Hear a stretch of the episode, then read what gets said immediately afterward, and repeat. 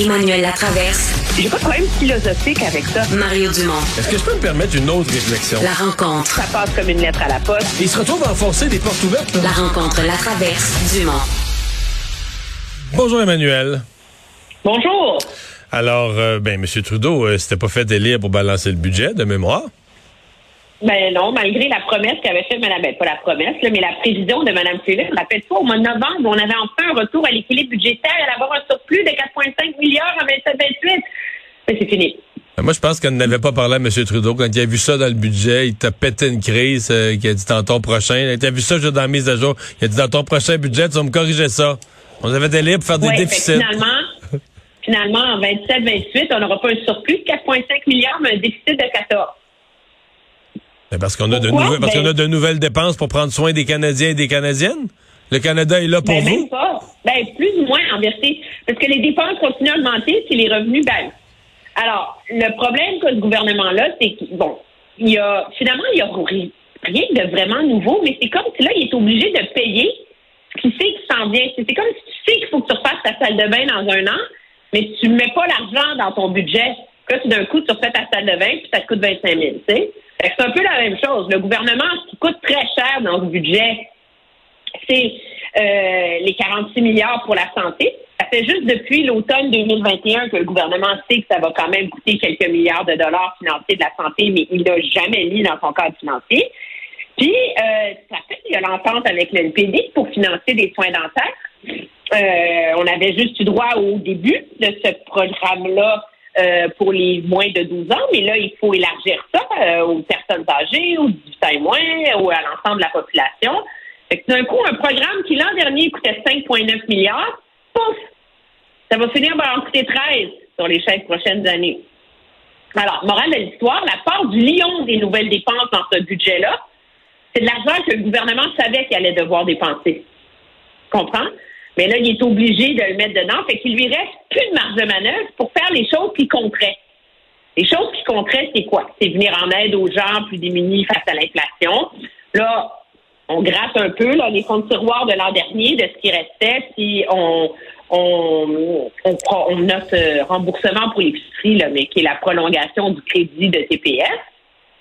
Puis pour le reste, ben la part du Lion va dans ce qu'on appelle une grande initiative verte historique, mais qui ne l'est pas vraiment. Là, si on veut répondre au euh, Inflation Reduction Act des Américains, que Michael Sebia a très bien décrit comme un black hole, c'est un trou noir dans l'espace là qui aspire tout ce qui, euh, qui l'entoure. Ben, la crainte, c'est que c'est tellement immense l'argent que les Américains ont mis que ça va aspirer tous les capitaux vers les États-Unis. Donc, c'est la priorité numéro un en termes économiques pour le gouvernement, c'est de répondre à ça. Mais il n'y a pas de marge de manœuvre, donc il est obligé de dépenser moins qu'il voulait.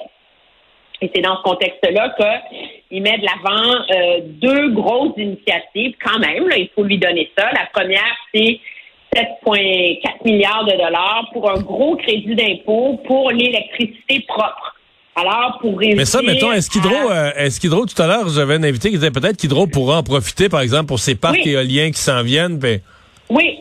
Oui, oui, oui. Alors, moi, j'ai hâte de voir la réaction de M. Legault puis M. Fitzgibbon. Mon petit doigt me dit que M. Sebia, qui a déjà été PDG de la Caisse de dépôt, n'est pas allé dans son briefing devant les journalistes dire que Hydro pourrait, euh, aurait droit à ça s'il n'y avait pas déjà, euh, s'il savait pas que ça allait, euh, il n'y aurait pas de confrontation. fait que ça, à Québec, on devrait être content de ce bout-là. Ça, on devrait être content de ce bout-là. Il y a un autre fonds important de 11 milliards pour euh, les technologies propres.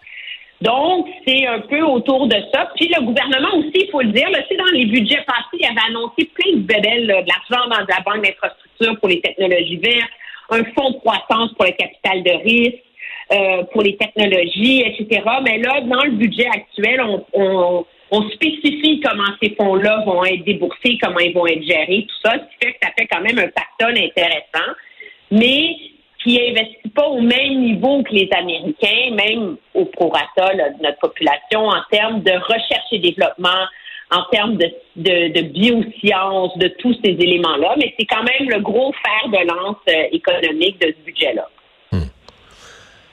L'aide contribuable, là, euh, je veux dire, c'est intéressant. Ils ont trouvé un nouveau nom, l'aide pour l'épicerie. Mais est-ce que c'est euh, qui vient changer vraiment le portefeuille des contribuables? C'est que ça, c'est ça la, c'est ça le cœur. Donc le, c'est un peu l'équivalent de, de, de, ouais.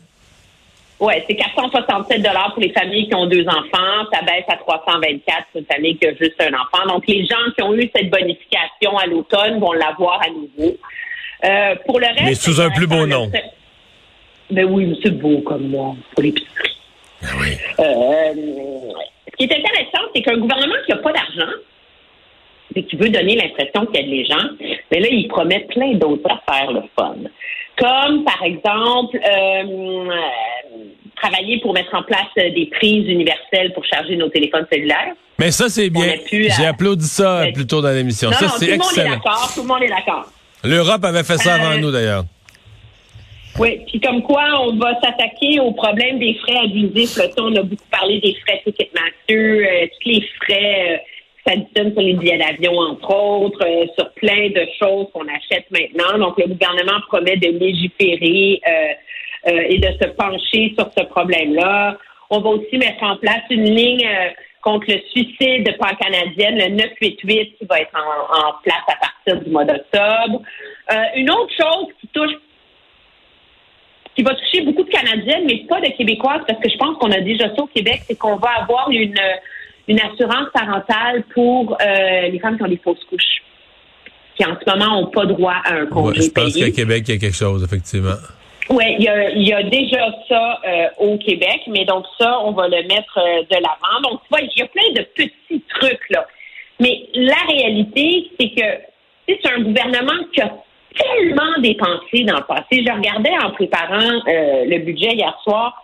Juste dans l'année, personne, on remettra pas en question l'argent qui a été dépensé en 2020. Ok, là, c'est des bonhommes clos là. C'était le bordel, c'était la fin du monde. Il fallait que les gens vivent, il fallait que les entreprises survivent. Fermons ce chapitre. L'enjeu, c'est qu'est-ce que le gouvernement a fait après, à partir du budget de 2021. Et là, ce sont, je veux dire, dans le budget de 2021 seulement, c'est 143 milliards de dollars sur six ans a dépassé, là. Puis après ça, dans la mise à jour économique, il en a mis un autre 73. Fait qu'en 2021, seulement, ce gouvernement-là, il a dépensé 215 milliards de dollars. Fait que ma l'histoire, Mme Freeland peut se promener d'un océan à l'autre au Canada en disant depuis l'automne que, comme elle dit en anglais, I want to keep my powder dry. Tu sais, je veux garder mes munitions pour réagir aux incertitudes économiques. Mais la réalité, c'est qu'elle n'a plus de munitions. Je veux dire, elle se promène avec un panier percé, là.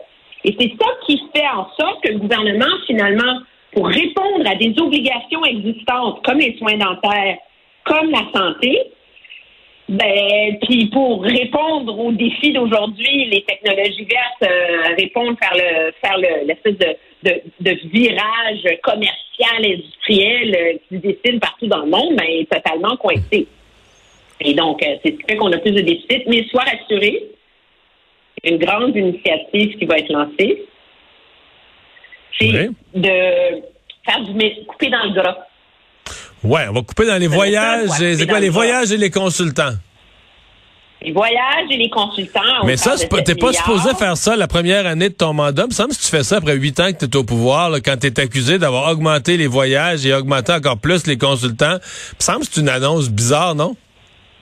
Ben, d'un, de couper dans les voyages alors que le monde voyage plus pour le travail, là, on s'entend, là. Euh, ça, c'est peut-être le bout facile, mais moi, j'ai beaucoup de difficultés à entendre un gouvernement me dire que sur une période de sept ans, il va faire qu'on va aussi euh, euh, avoir une gestion plus efficace des ministères à hauteur de 3% une révision des dépenses, mais on va couper pour 14 milliards de dollars.